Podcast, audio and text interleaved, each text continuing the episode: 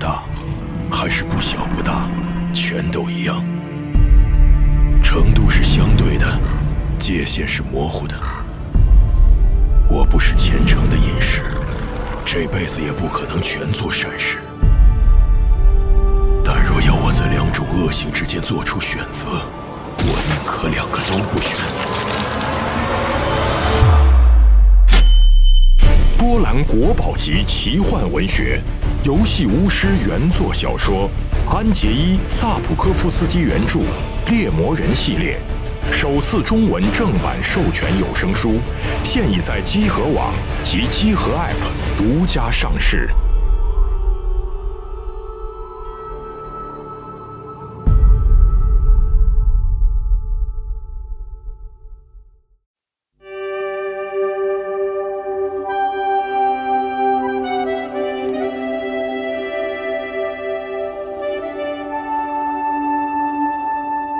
In a neat little town they call Belfast, apprentice to trade I was bound. Oh, many an hour, sweet happiness have I spent in that neat little town. But a sad misfortune came over me, which caused me to stray from the land. Far away from my friends and relations, betrayed by the black velvet band. Her eyes, they shone like diamonds.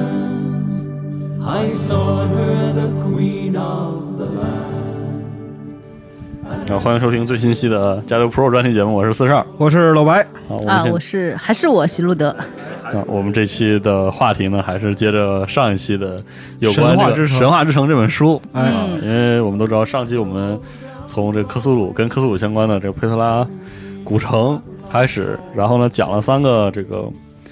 古罗马和希腊神话体系的三座城市，嗯，分别是这个月神、太阳神和爱神。爱神，哎对，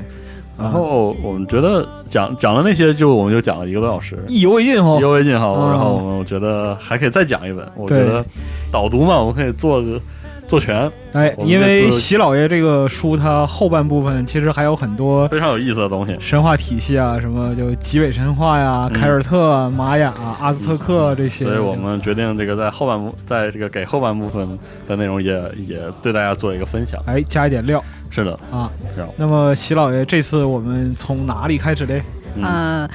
我首先讲一讲，就是上一期的时候呢，本来我在做提纲的时候，嗯其实踌躇满志，准备先从就希腊神话，先从以弗所开始讲。嗯，但开始讲之后，不知道为什么，可能克种抓住了我的心智，哎，然后突然之间乱入、啊，突然之，间乱入，从佩特拉开始讲起来。那其实我回想了一下当时的心路历程的话呢，其实可能是因为，呃，我在当时的时候想到科苏鲁神话里面，其实有一些关于那个海底古城的故事，非常吸引的我，非常吸引人。那这一点的话呢，其实呃不仅是科苏鲁神话啦，其实在世界神话体系里面也是相当的多的。比方说，可能最耳熟能详的就亚特兰蒂斯，这个这个，尤其神在秘之城，对，在通俗文化里面实在是被解构的太多了，我觉得就不讲也罢。然后，但是呢，就是之前我们讲到《无名之城》这本克苏鲁漫画里面有一篇是关于神殿的。那这个神殿里面的话呢，就是洛夫克拉夫特描绘了一个比任何人类已知文明还要早的，但是是非常具有古希腊美感的那种沉默的海底之城。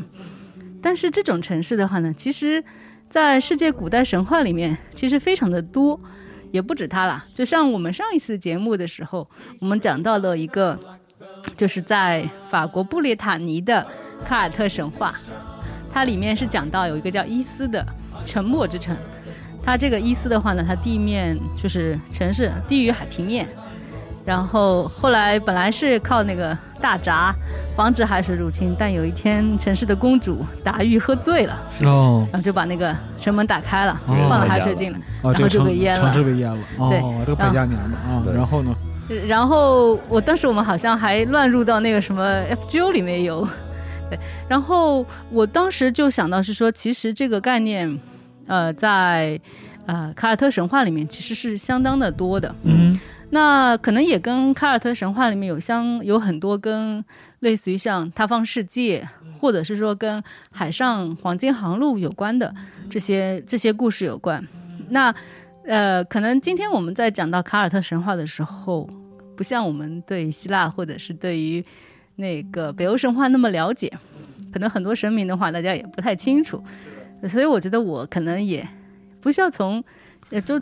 神神明的关系，神明的关注，角度来对说，对对对对，但我觉得比较有意思的概念的话，就是有一个叫做塌方世界的概念，这是凯尔特神话里面非常独独特的的，是的，一个概念。嗯，我不知道大家有没有看过，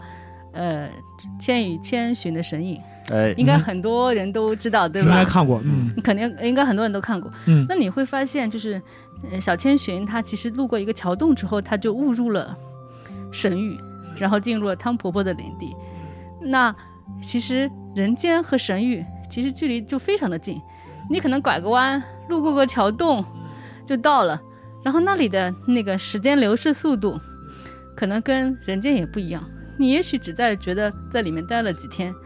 但是你回来之后发现几百年过去了。哦，是的就是那种就中国传说里面那种洞中方七日，世上已千年啊，哎啊，，对这个概念的话，在全世界各地可能都有，比方说像日本有就是浦岛太郎的故事，嗯，对，在凯尔特神话里面的话，也有类似那种就是芬恩的儿子奥伊辛的故事。然后呢，这里我不知道是不是因为海岛国家的缘故、啊，就是。转转角之地就能看到塌方世界，这个好像，然后你误入的话就会神隐，这个居然跟日本神话在日本民间传说里面有一定的相似之处。哦，呃，不过呢，凯尔特神话里面这个就是 other world 嗯，塌方世界的话呢，其实本身它其实是有一个比较悲惨的那种真实的历史原因的。嗯呃，我们知道在那一代的话，其实海岛国家相互打来打去是非常严重的嘛，对，互相劫掠，其实非常劫掠，甚至大入侵什么的。嗯爱尔兰历史上的话也发生过好几次大入侵。那么这一次的话呢，其实是来自于西班牙的米勒斯人，然后他们打败了原来定居在爱尔兰的达努族居民，打得很惨。然后有相当多的神话是关于这一段的。然后呢，就是最后他们签订了停战协议，就米勒斯，也就是是我们人类，就定居在就是是今天大地之上，而那些达努族土著居民的话呢，他们就不像其他历史或者神话里面离开了或者全被杀死了，哦，他们是根据协议，他们获得了大地之下，或者是天堂之上的那些类似于是另一个世界 （other world） 的定居权。所以的话呢，他们跟人类的话呢，虽然是相距只在咫尺之间，但是相互就碰触不到。哦，你可能就在某些非常奇特的环境下，或者通过某一些那种机缘巧合，机缘巧合，哦你才能误入到那里。哦，就比如说是进入了另一个次元这样的对感觉，哦有一种有一种另一个次元的感觉，嗯，或者平行世界的空平行世对界对对是的，对是的，嗯，很容易进入，比方说，呃，传统通常可能认为一个湖泊或者是一个井，或者是那个就是一个坟冢，或者一片小树林都可以乱入。就可以变成一个门或者一个通道这样的对对感对觉啊哎，，我我这样说起来的话，其实你看在。呃，欧洲的民间传说里面，其实有很多这种故事。就是这包括结构的，对，就是比方说像德国有个童话叫做《雪妈妈》，就是讲一个小姑娘她在井边，她继母让她干活，然后她无意中掉到掉到井里了，然后她井里面的话住着一个就是长着分裂牙齿的老妈妈，叫做霍利妈妈，然后她帮她整理被子。据说那个霍利妈妈她在铺被子的时候，人间就会下雪。其实这也是类似于这种塌方式的概哦念。我记得这个就是说，你要每天把这个羽毛褥子抖起来，这样嗯人间就下雪了。对嗯，当然可能当时是没有没有被说告知下雪概念。所以嗯，这个结构是这个塌方世界，就是他者世界。其实到后来就是爱丽丝这样的结构，啊都嗯漫游奇境都在这是样是的是，啊可能都我在保留这个们结我们构可能这方面的结构就是不太，就不是我们传统文化的一部分，但是在可能你会看到，就是现在我们看到很多欧洲的电影啦或者小说的话，嗯，这种录录入的概念、误入的概念很多，这其实是嗯有啊可能撑死了就是桃花源这样的啊那也不至于，我们也有什么唐明皇游月宫啊什么呀，这这种对吧？这个游游月宫的话呢，毕竟还是指定指定地地点点啊对吧对，它它不这是一个个就未是知奇幻但的是他这种者世界对很有可能就是就是有一点迷路的这个，对对对对呃纳尼亚对对对，啊，对，是通衣过柜那上开个门衣柜，开个门，啊对。啊对，是，然后在爱尔兰的话呢，有一个非常知名的这种知名，呃就是乱入地点，但是是不是真有人乱入不知道，就叫做那个安格斯仙种，它这是一个可能公元前五千年左右的一个史前物种，然后占地面积还挺大的，就考古学家曾在里面发现过一些烧焦的或者未生焦的人骨。可能是一个古代的那种祭祀场所祭祀场所，或者真的是一个墓种，但是哦，但是好像它的来源现在其实大家也不是很了解，可能因为它现在的居民可能已经被灭绝了，或者不住在那里了。那据说的话呢，这个为什么叫做安格斯仙种呢？是因为它里面的居民就是有一个神，就凯尔特神话里面的神叫做安格斯，他是爱情与青春之神。呃，爱神的话，你看也有男性的，所以男性小伙伴也不用气馁，就是如果你是爱神的时候，也可以向就是男性的爱神们祈祷，包括这位安格斯。好，虽然他可能不是那么的靠谱，让我感觉男性爱神没什么用的样子啊不是那么的靠谱，啊，因为他包括他自己的家宅安格斯先生，其实也是他巧取豪夺而来的。哦，他的父亲当时在分配那个，就是就是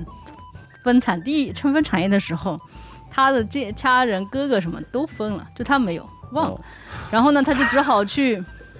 那个，可能是因为他也是一个私生子的关系，哦啊，那这个比较重要，嗯，所以他呢只好他同父异母的哥哥那边去求借宿，只说这借住一个夜一一一日一夜吧。但是呢，就是由于在当地语言里面，就是没有一一个这个概念，所以日夜和一个日夜其实是一个意思，所以这样子的话，一日一夜就会变成日日夜夜夜哦是一样的，所以他就永远在那边住了下来。啊，耍小聪明，耍小聪明得到一块地儿得啊到了这个这个不要脸的东西啊，嗯，是啊 啊。然后这样子的地方的话呢，呃，你如果你通过这个坟冢的话呢，就据说可以进入这种塌方世界。塌方世界的话呢，里面居住的就是以前那个达努族的那些仙灵嘛。嗯在比较远古的时候呢，仙灵都是非常年轻貌美，然后就是永生之国啦，或者极乐之土啦。你天天在那边不用工作，不用干活，然后树上都挂满了果子，然后河里头好像都是美酒，你每夜只每天只要吃喝玩乐、唱歌跳舞就行美的不行，嗯美的不行，哦，极乐净土极乐净厉土害了，对对对嗯，就有点像那个呃那个希腊神话里面的那个极乐之境一样。哎嗯，然后呃，据说呢有一个神话是凯尔特民间传说，是讲的是说那个青春之地，就是这个极乐仙境的女王，她骑着马穿越湖泊，向当地的那个著名英雄芬恩的儿子奥伊辛请求他跟他结婚，跟他回到那个这个塌方世界去，所以他就很高兴地同意了。这有点有点那个浦岛太郎的故事啊，跟、 哦，跟龙宫去是的，哎然后，然后呢，他们在里面生活了，可能塌方世界的流逝时间不太好说，也许是一年，也许三年，也许不知道。那反正过得很美呀、但是有一天，她终于克制不住，就是思乡之情，想回去，想回去。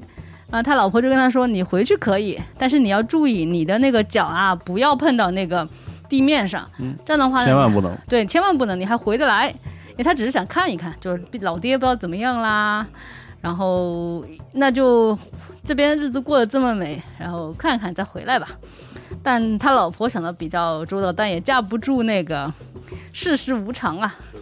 然后呢，他在有一天他在想下马下马行槽的时候，看到就是那个潮水好像被卡住了还是怎样，他的脚就不小心触到了地面，他就一下子发现自己老了三百岁。然后就晕倒在那个就是刚进入呃爱尔兰的那个圣帕克里特的环抱里面，哦，嗯然后后来就帕特里克在传教一边照顾他，然后呢他又把那些老故事教给说给那个传教者圣帕特里克，哦所以这些古代神话就这样传了下来流传下来，流传哦下来。哦那我怎么觉得这儿有一点点被基督教改写的可能是有点那可个能味是道有在里面？是你看可为能有什一么点不晕在谁怀里， 就是晕倒在那个帕特里克怀里呢？对吧？嗯啊他这总个之就是宣可能宣称正统性，啊，这位圣人怎么就这么巧，刚好就在那儿了？嗯，是圣人算准了，这是不是？啊，然后就，哎，这个就非常的神奇。那这个时候的话呢，其实塔邦市的居民还是非常的伟光正的嘛，啊，男男女老少都是非常美貌的。那到了中世纪的时候，其实这个形象就变得很糟糕了。当时的话呢，就是可能也是因为中世纪的话，就进一步对那些异教的神灵有些迫害啊，对啊，他们迫害，呃，打压他们，所以可本来可能很多是就是比较天神，他们就被贬斥为魔鬼或者小精灵，所以魔鬼们就很高兴，哎，我的同岛壮大了，怎么回 事？突然多了一批人对啊，对，突然突然多了一批人。那原来那些非常快活的那些他方世界的居民们呢，也被变成了一些丑陋或者是非常矮小的那些小精灵们。你看《仲夏夜之梦》里面，哦，就是是那个小矮腰之类对的，小矮矮腰那腰个对，仲夏就是《仲夏夜之仲夏夜之梦》里面的话，不是有那个先国国王奥伯龙，对是的，然后他老还有他老婆，嗯对，吧？然后，但是呢，就是包括像那个《美国众神》里面嗯啊，嗯就是有从那个爱尔兰两迁米徙到高的矮对腰是吧？对对，从那个爱尔兰迁徙到美国那个矮腰，呃，是的两米哦对对高的对矮腰嗯，那个矮腰的话呢，就是据说也是当地的一一个知知名的捣蛋鬼，可能以前叫做薛精灵，还是对对可以帮对人粉血粉血，但他以前也许是一个就是本地的自然神灵也说不定。嗯，那还生活在这些岛上的那些土著妖精们呢，他们就受到了中世纪居民的嫌弃，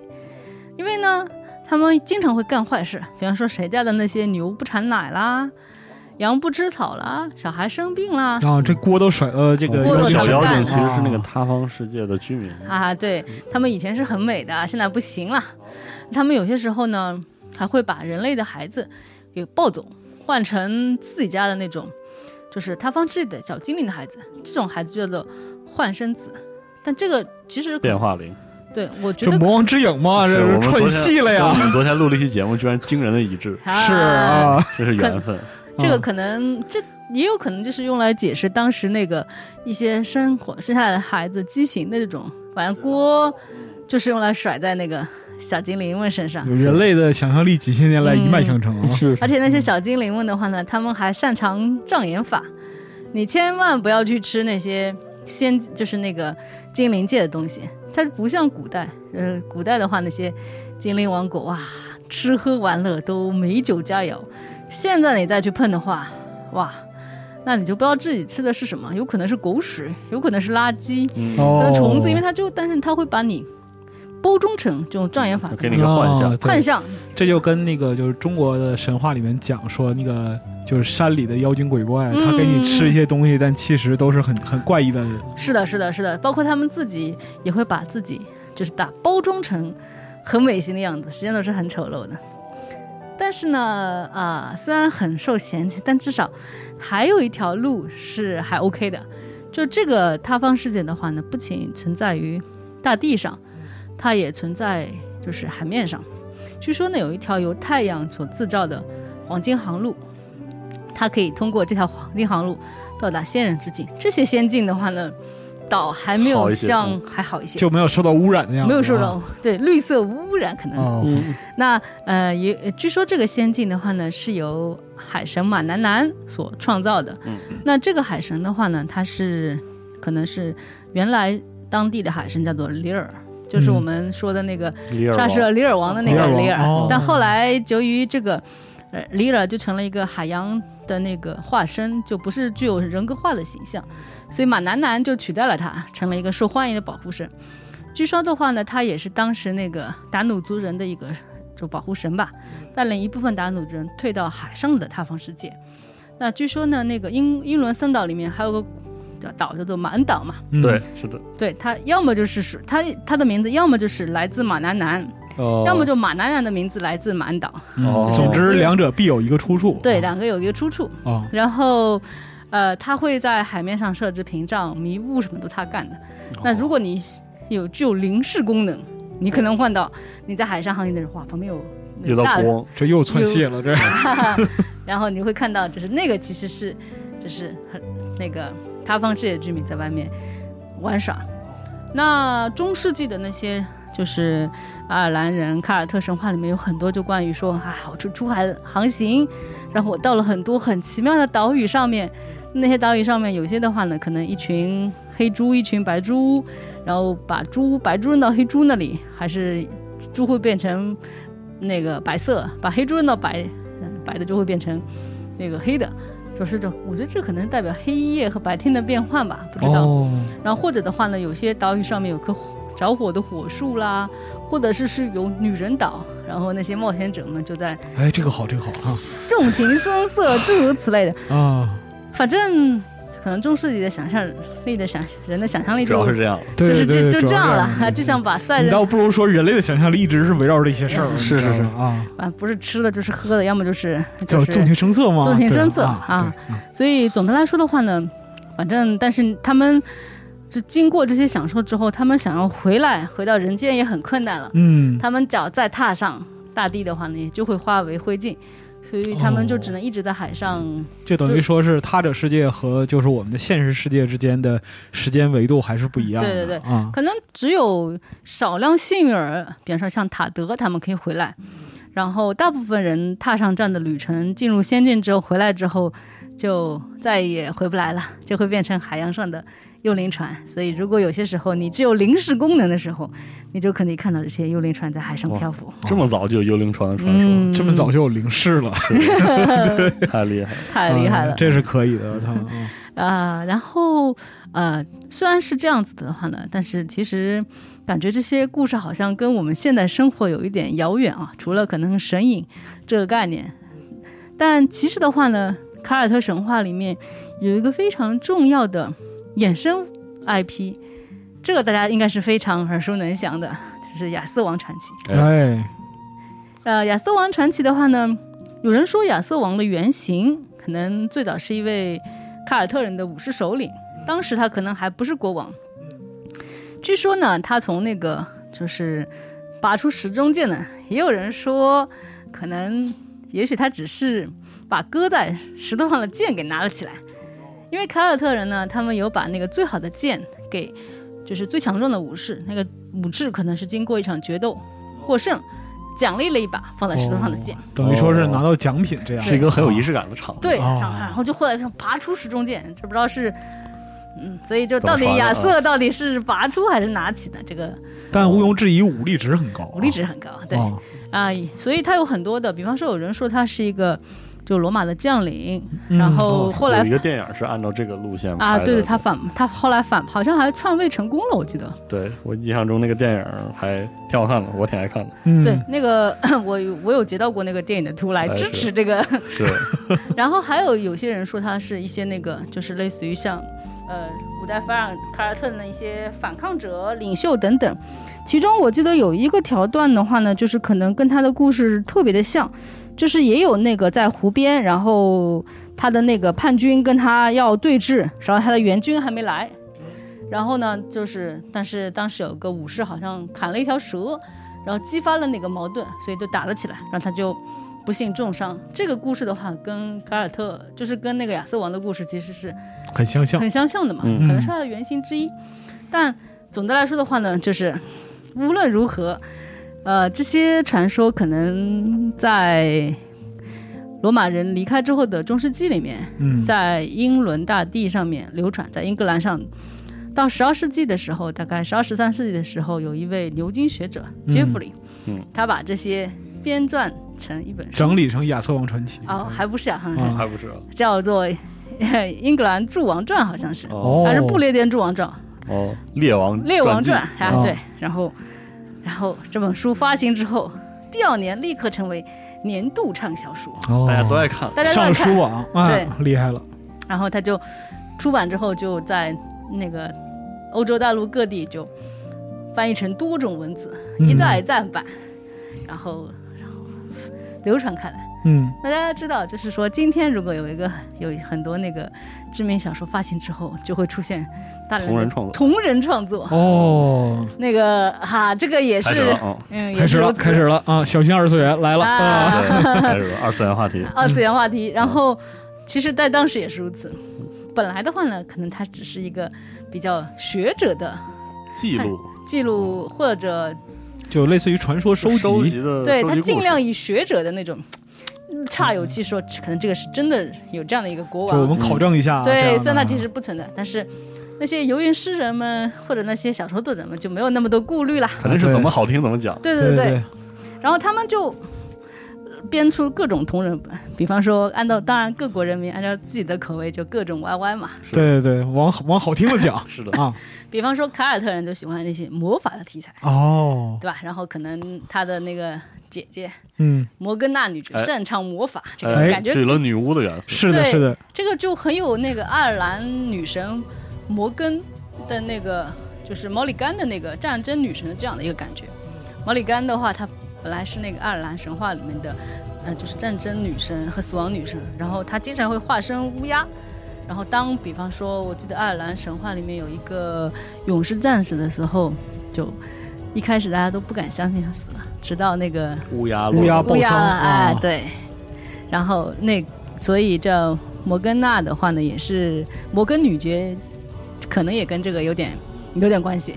然后她也擅长用魔法，所以她魔法可是给亚瑟带了很多事啊。然后呢，就是亚瑟的老婆，就呃古格尼威或者格文纳威尔。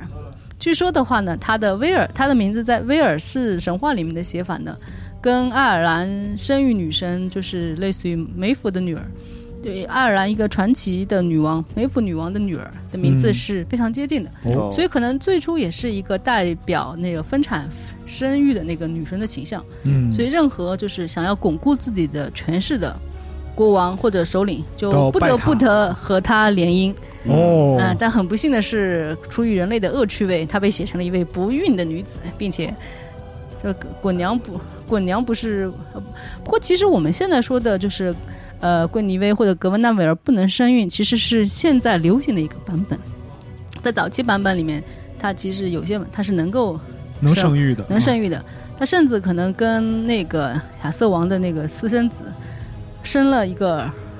呃儿子，反正是一个很糟糕的这版个本贵，圈真乱啊，真非常糟糕的版本了。啊嗯，然后呃，卡尔特人版就是喜欢朝这个方向。啊，啊，那如果是法国人的话呢，他就比较喜欢法国和意大利人嘛，哦有到很喜欢那些宫廷浪漫故事、哦婚外情的故事。哎，你看兰斯洛特这个兰斯角洛特色这时候又出现哦，了，哎这是是原来是这个法国人写的，哦法国风 味的，我原来对法国哦法国 奸细，哦啊 对，你看他，就比较浪，哎，哦他一出来之后就，反正也是非常受欢迎哦真了。的是那种对对骑士故事的感觉，是是是啊是是是，啊然后他的兰斯洛特的话，包括跟那个亚瑟王的这个跟王后啊，王后的这种对，恋情，对这个感是知非常有那种中世纪骑士的那种精神之哦恋，对对哎，哎，骑士跟贵妇之间产生这种、啊效忠女主人的这种感我情们。上期经罗，这期儒法，是 吧可以可哎呀，以，这个节目真好，这个这个内容全这节目了全了全了全了呃，日常如法，日常如日法常，日常好好啊，好，还好，不要反国法国人写东西嘛，就是免不了要辱一下英啦。你对看，大家互相辱嘛，啊啊对，是吧放声侮辱嘛，然后兰斯洛特就辱一下亚瑟王，对吧？对说对对自己如何如何牛叉，是是是，但然后那个在原始的那种英国人写的那骑士传说里面，那像高文，他在对法国就不太受见的。虽然高文其实也是有很厉很害勇武，高文是蛮厉害的，但是厉害的就高文就到处搅屎啊，然后在嗯兰斯特这个版本里就选把它写成五五夫嘛，嗯对啊对，本来你看就是理论上高文和兰斯洛特应该都很厉害，因为他们地位其实是差不多相当的，对的，然后那个亚瑟王不是把那个就是军队交给他们俩管理吗，对，对对对对，理论上高文呢也是就是被誉为第一骑士，品德也是很很厉害的。对，但法国人嘛，到了法嗯反国正版讲本之后故事，就怎么爽怎么来嘛，啊，哦是的，是的，而且就是说。法国人的写的小说里面，比方说英国人写的福尔摩斯就很厉害嘛，对，嗯，是，福尔摩斯，但是呢，在法国人的小说那个，呃，就是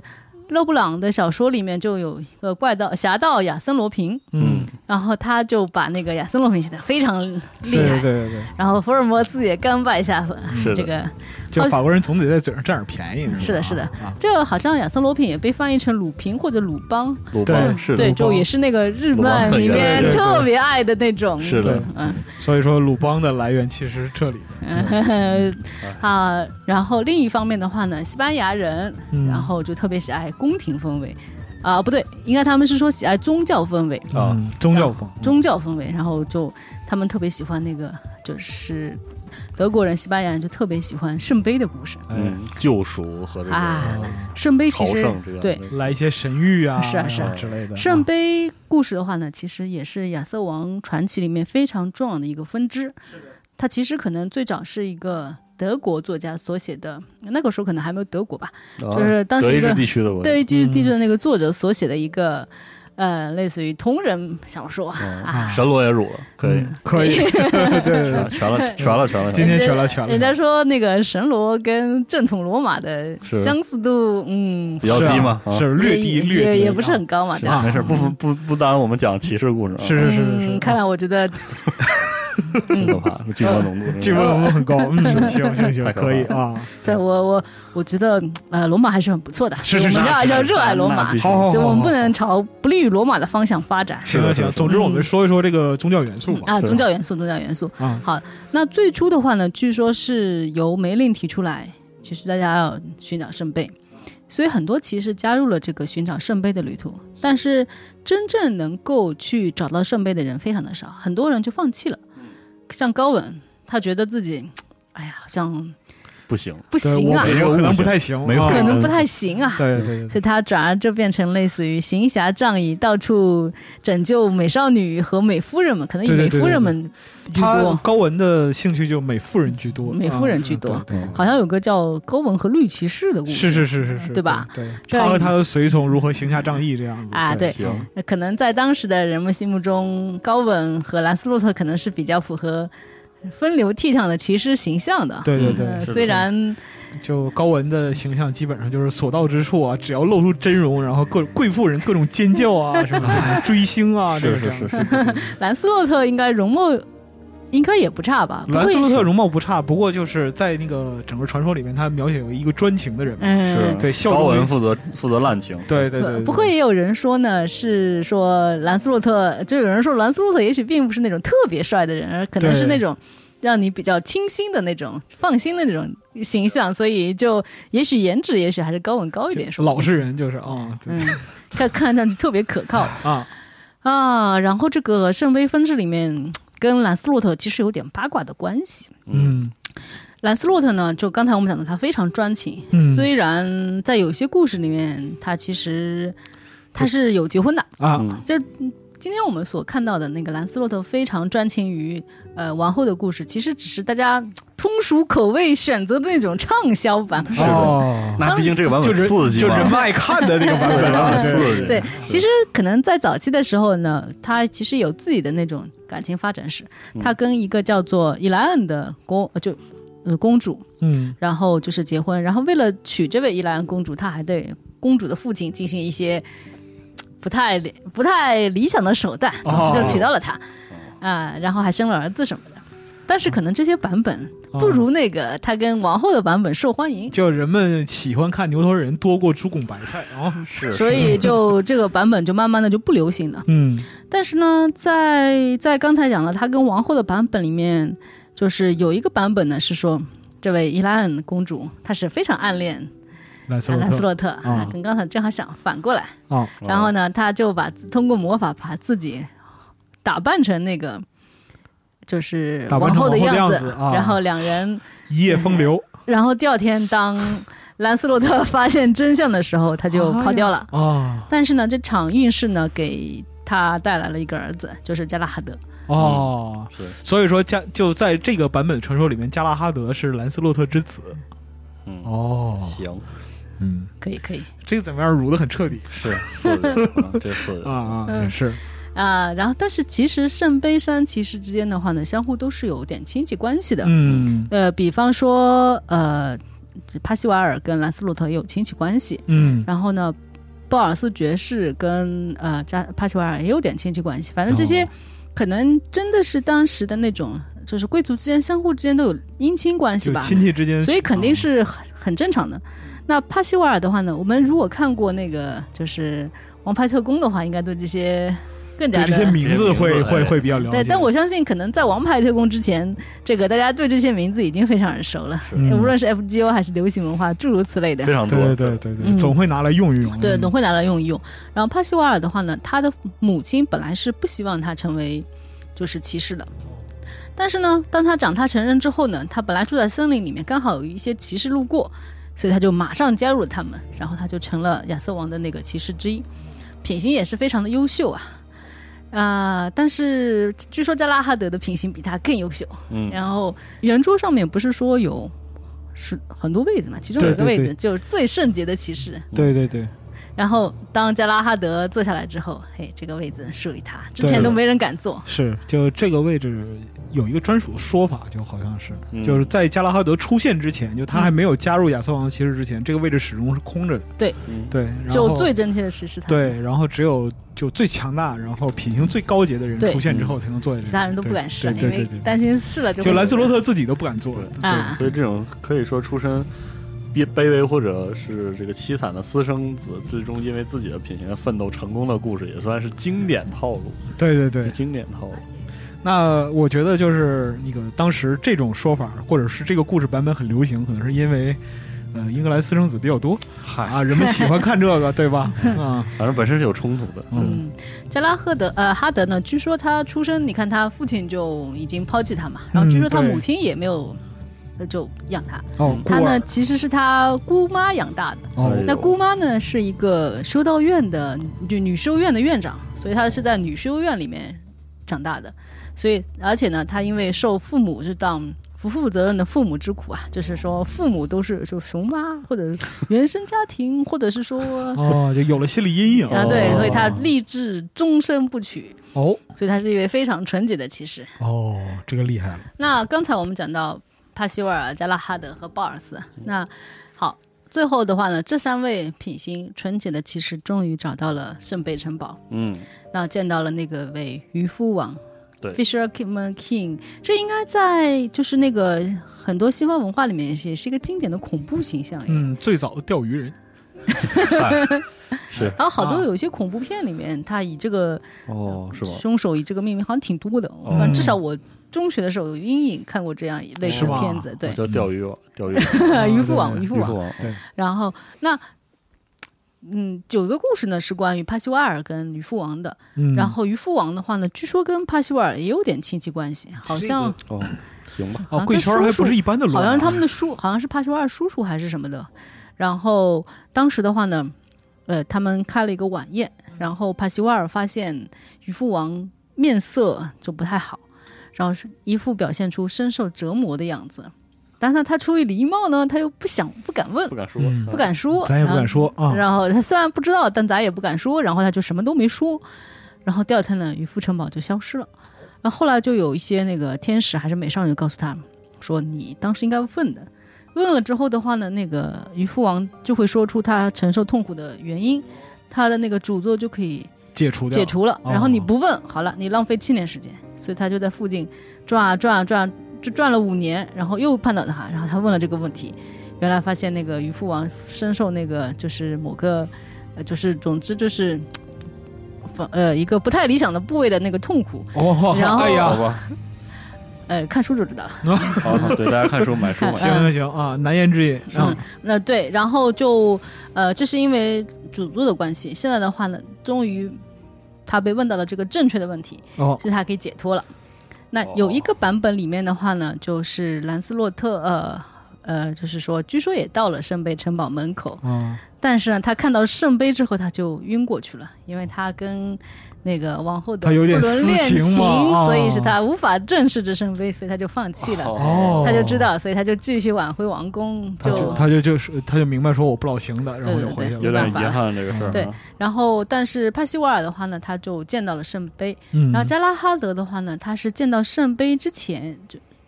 呃，他们三个人见到圣杯，然后见到圣杯之前还是之后的话呢，加拉哈德很快就去世了，然后哦他就被天使带到了天堂。哦这我觉嗯得跟《王牌特工》里面这个盟主恩宠啊，就你剧情也有点像，应该就是说照这个来的路子来的。葛帕西瓦尔的话呢，命运的话呢，有些人有一个版本里面，他也死，他也死了，然后就反正只有鲍尔斯，就是这位，虽然他的资质不是很好，啊，就比较蠢，但是呢，就是品性非常高洁，而且的话呢，也很谦虚诚挚，所以他就哦就是代一个表了，就是一个老实人获胜的故事啊，对，代表了一个就是那种基督教所希望的那种品质性，朴不用太的聪明，啊但是你要质朴，然后你要呃就是善良，然后你要就是对自己有自知之明，啊，嗯，对，这是，哦，所以一个他还很活典着。型的优质品行啊，对 嗯，对，然后他就向人们说那些那个圣杯的故事。哦，然后但是另一个版本里面呢，帕西瓦尔他是没有死，嗯他是就是结婚生子，然后生下两个儿子，有个儿子的话呢，继承了他在人间的那些领土。还有一个呢，则是继承了他的那个圣杯的守护事业，生会在，啊、圣杯城堡里面。哦，每当人间有美少女需要落难、需要拯救的时候呢，等一等，为什么只是美少女？呃，可能男的没不太配，男 的男的可能需要自己去打吧，是 的，是的，是嗯的，对对对，啊，可以啊，所以他就会就是来到人间。哦，那这就是圣杯骑士中非常著名的一条分支，就嗯亚瑟王权中更非常著名的一条，这应该是有点像分分支的分支的分支，哦，圣杯分支里面的天鹅骑士分支。哦，哦，这个就是天鹅天鹅骑骑士，对的，哦，所以说天鹅骑士本身是个二创的二创，嗯，嗯，嗯，然后天鹅为什么选天鹅呢？可能就是一方面的话呢，凯尔特人来说，白色是一种圣洁的颜色。嗯，另一方面，天鹅也是一种就是神话传说里面死亡之鸟，哦，所以一个象就是征嗯象征，所以它就是，呃，其实生活在圣杯城堡，其实有点有点，人按人类的标准来看，其实也就相当于死了一样，哦，只就不过是是，只不过它是天堂那换种个嗯说法，对，然后但是。呃，在大部分故事里面的话呢，它的构成元素都是说人间某位国王或者领地的，就是领主，领主去世，然后留下一位女儿，然后由于他继承了国土，所以被很多骑士所追求，觊觎，想要跟他结婚来，嗯就是人家叫其哎什实嗯么获得强宣称的过程嘛，啊？对，，然后就是，然后继此就是可能就获得那个继承权，嗯，然后那这样的话，可能对那个孤身的女孩肯定是很不利的嘛。是的，那这个时候的话呢，就会有天鹅骑士来拯救他，拯救她。啊，那在这个这个故事里面的话呢，帕西瓦尔的儿子叫做罗因格林。嗯，罗因格林的话呢，嗯、他当时是听到了低地国王，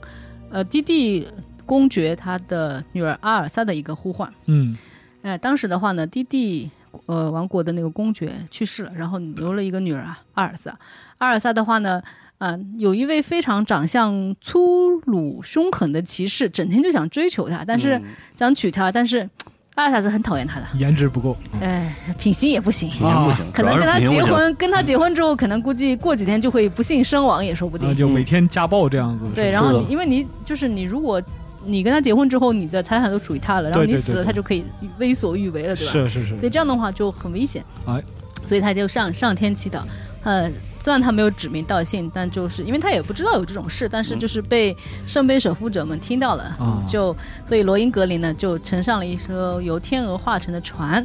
然后就是就是枕在盾牌上睡着了。然后一边睡，就是有点中途补充体力，然后这哦个船呢就把他带到了那个低地，呃，公爵那里。那一天的话呢，就是阿尔萨当时是为了摆脱这个骑士，他搞了一个比武，比武招亲。哦有谁能够在比武中获胜，才能娶她？他是希望有一位骑骑士能够来打拯救败他啊，打败那个是讨厌的人。那但是那个骑士武力值很高，哦，所以眼看就要把所有人都打败的时候，这时候罗因格林就出出场现了啊，啊，然后他就打败了那位骑士，然后两人就就按照那个就是招比武招亲的那个招标启事哦所，以就招标 启事哦，可以的是啊，就喜结连理了。啊，对，喜结连理了。嗯，有相当一段时间呢，他们生活的挺幸福的。嗯但是呢，就是说有一件事情一直梗在那个阿尔萨的怀心里，觉得不舒服，因为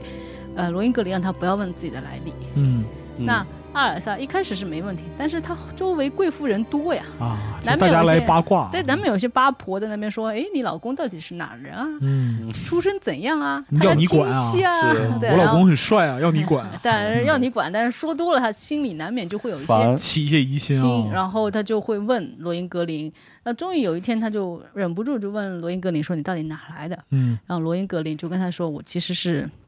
圣杯的守护者，圣不威的守护者。嗯，然后，然后怎样怎样怎样，然后说出了这个秘密之后，第二天他就走了，嗯，因为相当于誓誓就是誓言，破坏誓言，破功了啊。对誓言被禁忌被打破了嘛，嗯他就必须离开了。嗯那然后的话呢，就艾尔萨就非常的郁郁寡欢，然嗯后直到他死亡，然后后来可能他们在天堂相聚什么的。嗯那这个故事的话呢，在当时是挺受欢迎的，尤其很精彩路德维希的国王，就巴伐利亚的那个路德维希二世哦就很喜欢，嗯，他你就说这人喜欢点什么不好啊？这不好看吗？故事是是非是常崇拜那个就天鹅骑士，所以他任命他的那个音乐家瓦格纳，然后就编了一个就是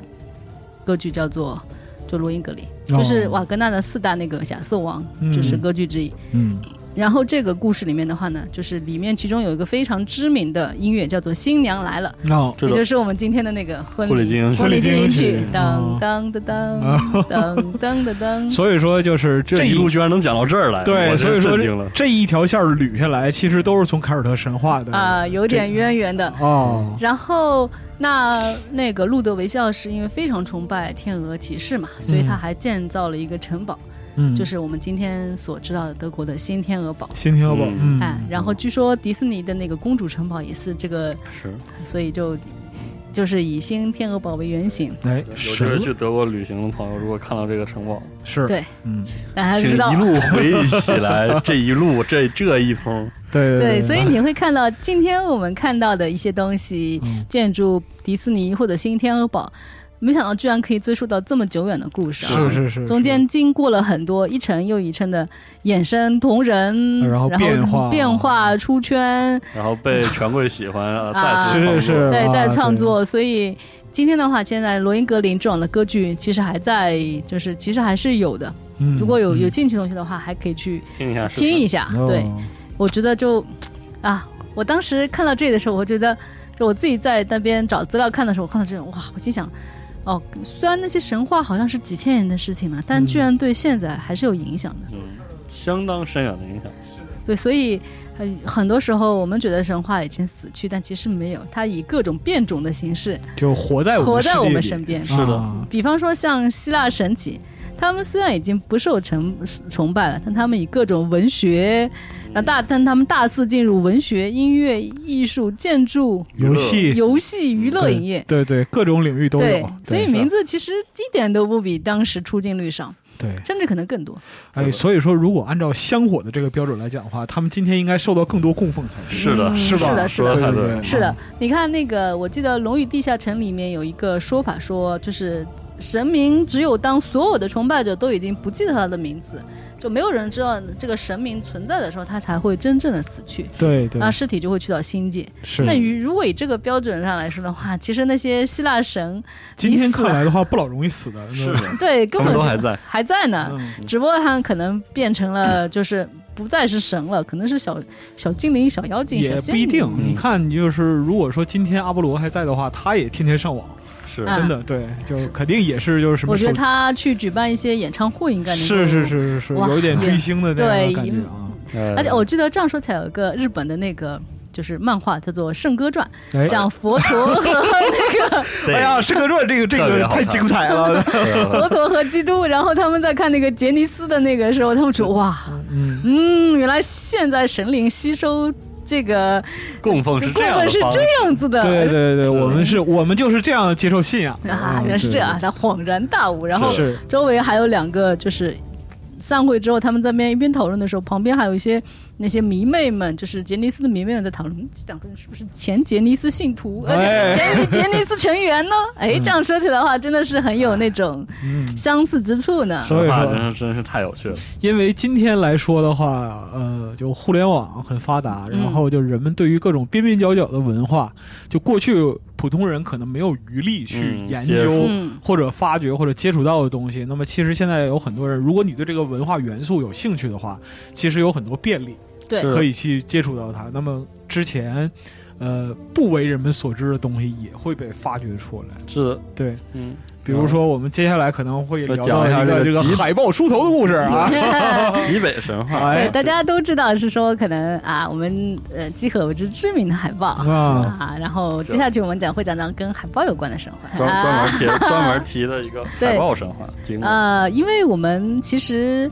呃今天的话，因为。网络也非常发达，然后很多小众的神话也受到人们的关注嘛。当然，是的可能对于当地人来说，这是他们的传统文化就口口相传，啊对，呃不是什么小众的。那但是对于我们主流世界，可能被一些那个希腊或者甚至比方说呃或者北欧什么的所看，其实是比较了解比较少的。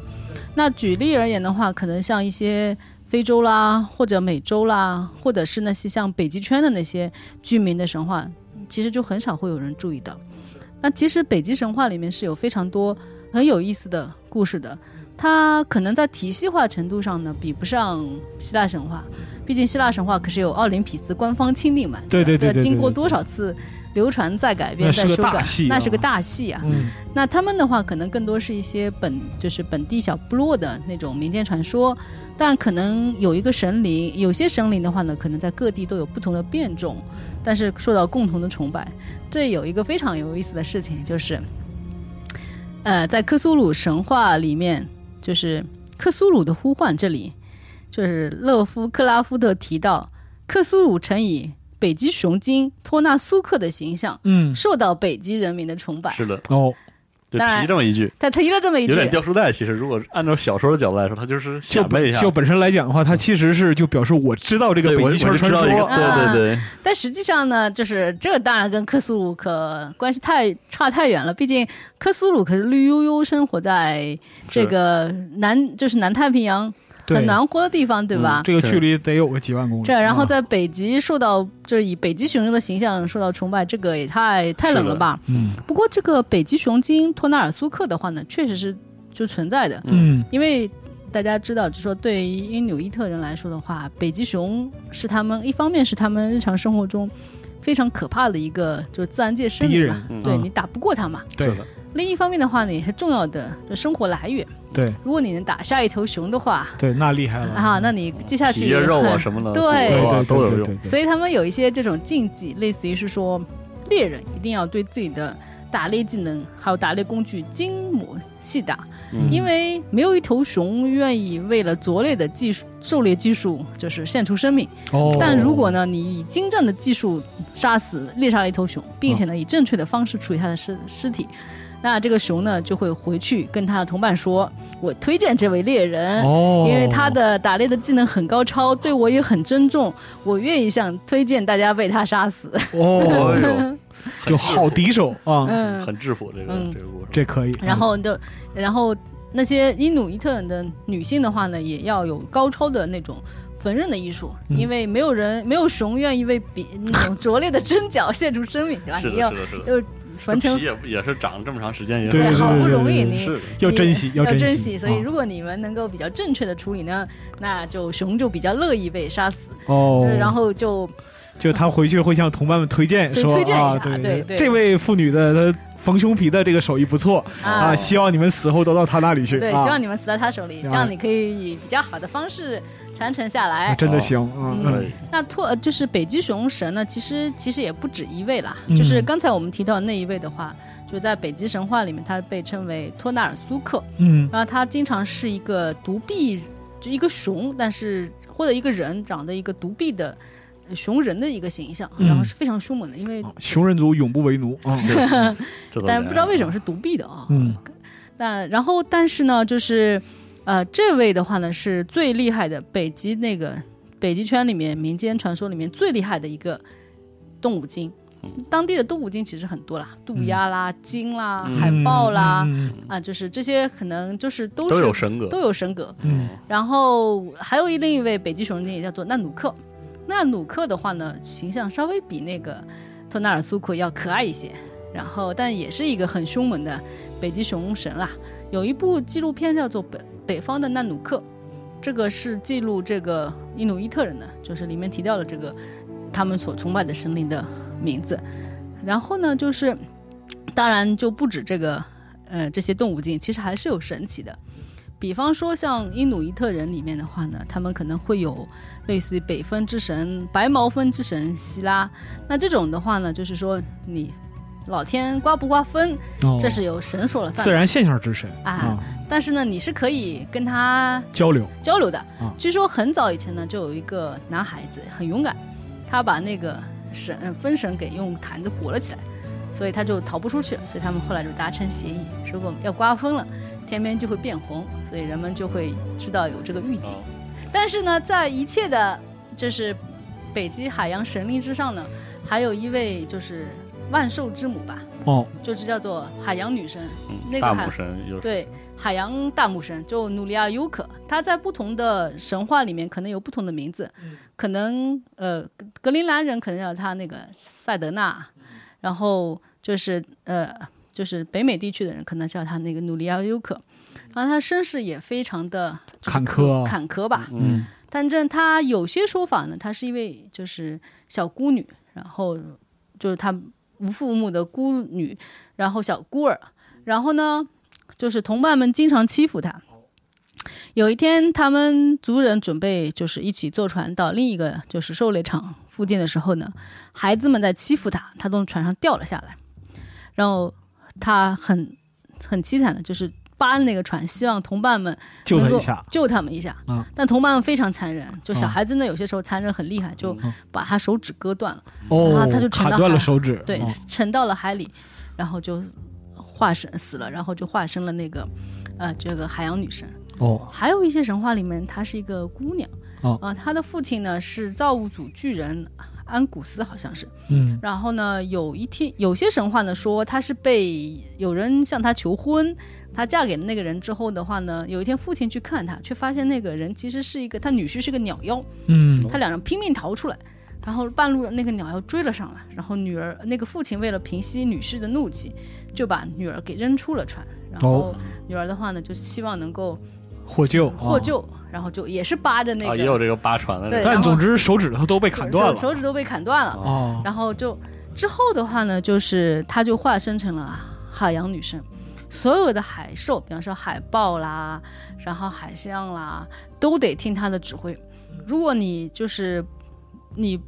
听她的指挥的话呢，就是或者人类得罪了她，她就会放释放她的怒气，然后你就猎取不到那些动物了。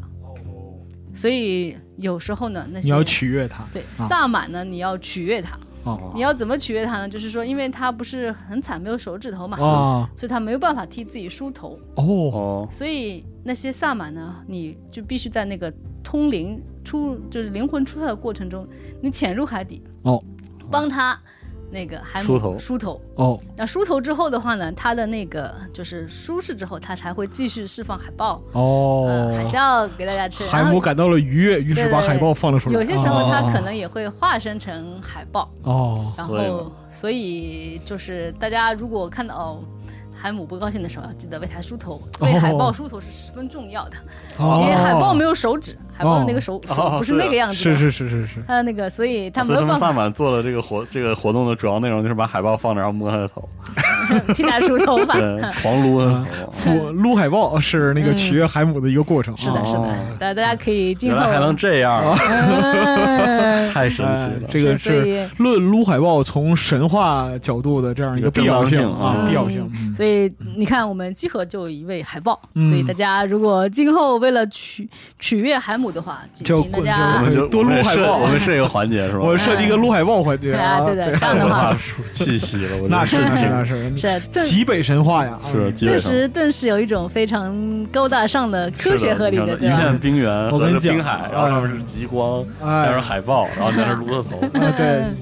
然后，就是茫茫的冰原上，一个人和一只海豹，你在撸这个海豹取悦海母啊哦，可以可以。然后海这个海母的话，那个跟那个北极熊神也非常不对付，对哦，两人经常打架，哦，然后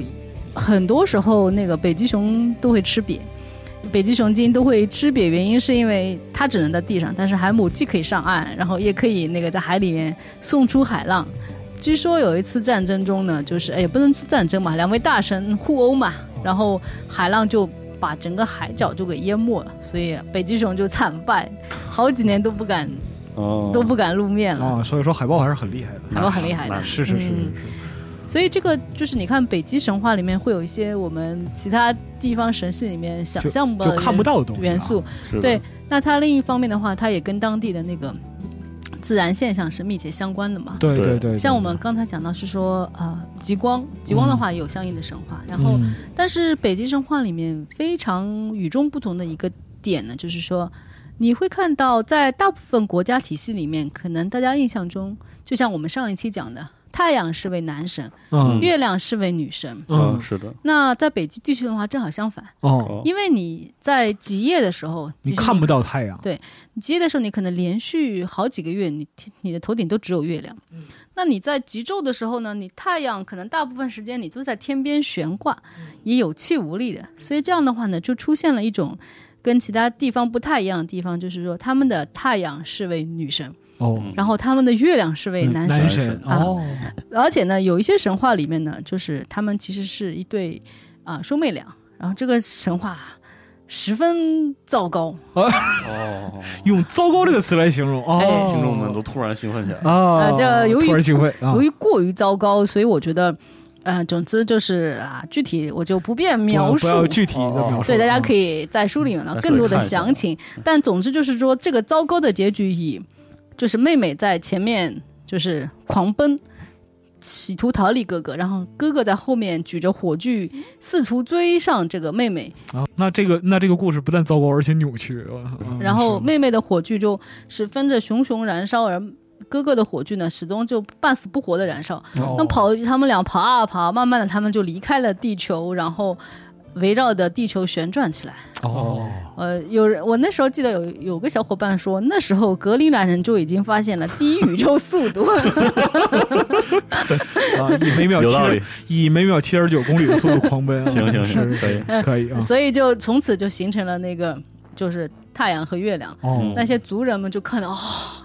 这太吃惊了。啊太，然吃后惊了，但我不知道在他们那在那之前，不知道太天上太阳和月亮是什么东西产生的。哦总之，嗯就这一点我也很就好奇。总之就是他们看到这种自然现象，于是就讲出对应的故事来。对啊，然后据说星星呢，星星的产生也跟这个神话有关，就是有一位同族的那个就是男孩，他也是一位武士，然后他很同情妹妹的遭遇，他嗯就试图把那个哥哥杀死，但是妹妹由于知道就是这个事情，如果把哥哥毁灭掉，就月亮毁灭掉的话，对大地不利嘛。哦，可能大家那时候是不是就知道，如果把月亮毁了，可能就会招来其他的一些那种什么。嗯啊，糟糕，海就没有什么海潮潮水之类的，嗯所以趁本来那个武士的话呢，试图撑着那个月食的时候，嗯，就是往月亮上面浇一盆水，把它彻底淹灭了。但妹妹就阻止了这个，嗯然后那个武士的话呢，就在天空就是炸裂，化成了很多的还炸了星星， 可能被哦炸了也可能被哥哥所，哎，总之好嗯人希望赶人上没事去儿，对呀，祸害祸害活千年啊，对吧？啊，对所以就呃就成了那个是遍布天空中的星星。哦，这是几是本的神话里边是的对，当然极北神话里面也有也有浪漫的地方啦。那个北极光神话，我觉得就还可以。北极光神话的话呢，这好像是一个萨米人的神话，意思是说呢，就是北极光呢，其实是一群英俊较那个非常英俊潇洒的武士，然后他们只在晚上出现，因为他们死敌是太阳。那么月亮呢，有一位非常漂亮的女儿，太阳呢想跟月亮结娃娃亲，但月亮拒绝了。哦，然后他就把女儿藏了起来，然后藏在那个就是一个孤孤零零的海岛上嘛。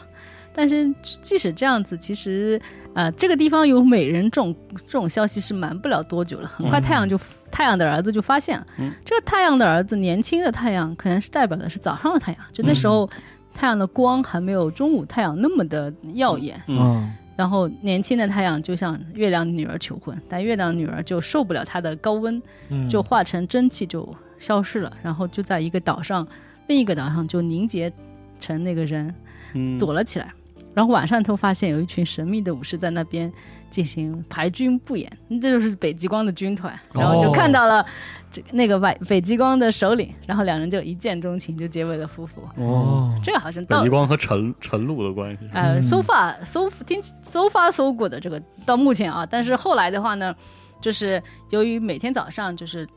极光就会消失嘛，那很早就消失，就晨露的话就会觉得，哎呀，这个好像好寂寞，好寂寞啊，所以他就边做了一个那个帐篷，然后就都是星星，所以当她丈夫看来哦，天上还有星星，她觉得应该问题不大，然后她继续睡，没想到那时候太阳已经出来了，所以太阳就年轻的太阳就趁虚而入，趁就是照进了那个，然后那个帐篷极光就极光就逃飞快的那个被他，因为白天极光不没有力不存量在啊就消失了。然后嗯太阳就抓住那个月亮的女儿，把她那个扔回到月亮上了。母亲的怀，月亮母亲的怀抱，所以你就会看到月亮上面现在有一个阴影，这就是哦，月亮的阴影，所以就是这哦么来的。哇塞，当然，这个因为这个是萨米人的故事啊，所以哦这里的月亮和太阳跟我们还刚是才这个啊，跟因那个因纽伊特人的那个还不太一样，哦因为嗯，萨萨米人的话生活在挪威北部，相对来说它的那个纬度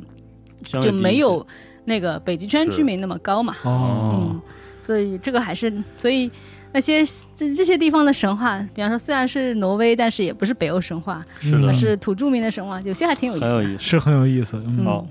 这样，好的，那我们这期给大家相当于后半本儿再来了个导读啊，嗯让大家对这个是卢卢海豹的故 神话 呀什么，还有这个亚瑟王的故事，如果真的非常感兴趣，很多细则、细节，还有一些图片，嗯，给大家再买一本这个就神话话与城市的故事，啊哎真的很有趣。嗯对是的，从中大家也可以知道如何科学的就撸海豹的正统性啊，嗯对对合理性、对理合论理理论指导，理论指导，嗯哎，对，撸海豹同时可以辱英辱法，哎，对经络狂喜，嗯是嗯真是很有层次啊！神话真是个有趣的东西，是的是是的对对对，就你你感觉它离你很远，其实是在身边的每一个角落的文化因素，你都能看到。是是的的，对，是的无。论是中国还嗯是西方的，因为可能神神话这个概念也是近，就是近代才有的，可能在古代人来说，就是就所其谓实的它是历史的一部分嘛。对神话嗯就是一方面，它可能是他们当地就是古人对，呃，就是世界现象一种解释；嗯，另一方面，可能也是一种历史的扭曲反应。是的，所以可能就像，呃，像中国因为是史是文史之国，所以刘邦斩蛇这个是大家都知道，它是一个赵氏帝王神话。嗯，但可能在其他国度里面的话，这些帝王赵氏神话的话，最后可能就会被扭曲成那种有嗯，神话的故事。是是是嗯是是，然后再加上很多文献的缺失，所以可能当地真实存在过类似的君王，嗯，然后他的故事被夸大了，但是嗯现在人们已经不知道当时的真实情况，所以就嗯他以神的形象给。就没有留下书面资料，然后大家口耳相传，对最是的后是的，这一点的话，在那个美洲神话里面就特别的明显，嗯有很多那种有一些美洲的神灵，像那个主要就是那位羽蛇之神库库尔坎，哎，嗯或者伊尔皮琴，嗯他就据说是，他本身是一位非常仁慈的君主，但是不幸被他敌手打败，嗯然后他于是就留对嗯，然后他就离开了，他留下了一句 "I'll be back" 的承诺。之后，后来来的是西班牙殖民者，哦，很不，幸，他们他的形象和西班牙殖民者也很像，都是哦嗯白人，然后就哦哎呦，哎，然后就遭遇不幸。这不老这神话中这充满了变数，嗯，神话也是蛮有恶意的，是的嗯对，行而且 I will be back 的时间也是正好是那个西班牙人那个也正好是理论上他会承诺回归的那天日子回来，哦，所以真是有惊人的巧合之处。嗯嗯，好，好，嗯然后这个感谢徐老爷给我们的分享，然后嗯之后我们能这样呃分享的话，也可以多录一录。嗯，嗯，行行那好就我们下期再见。下期再见。嗯，拜拜。